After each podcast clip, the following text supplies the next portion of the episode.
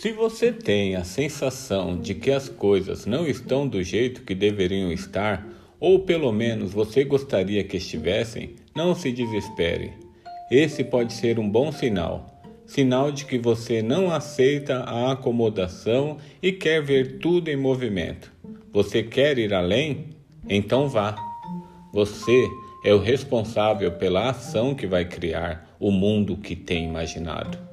Seu movimento para realizar o que deseja vai inspirar muitas outras pessoas a fazer o mesmo.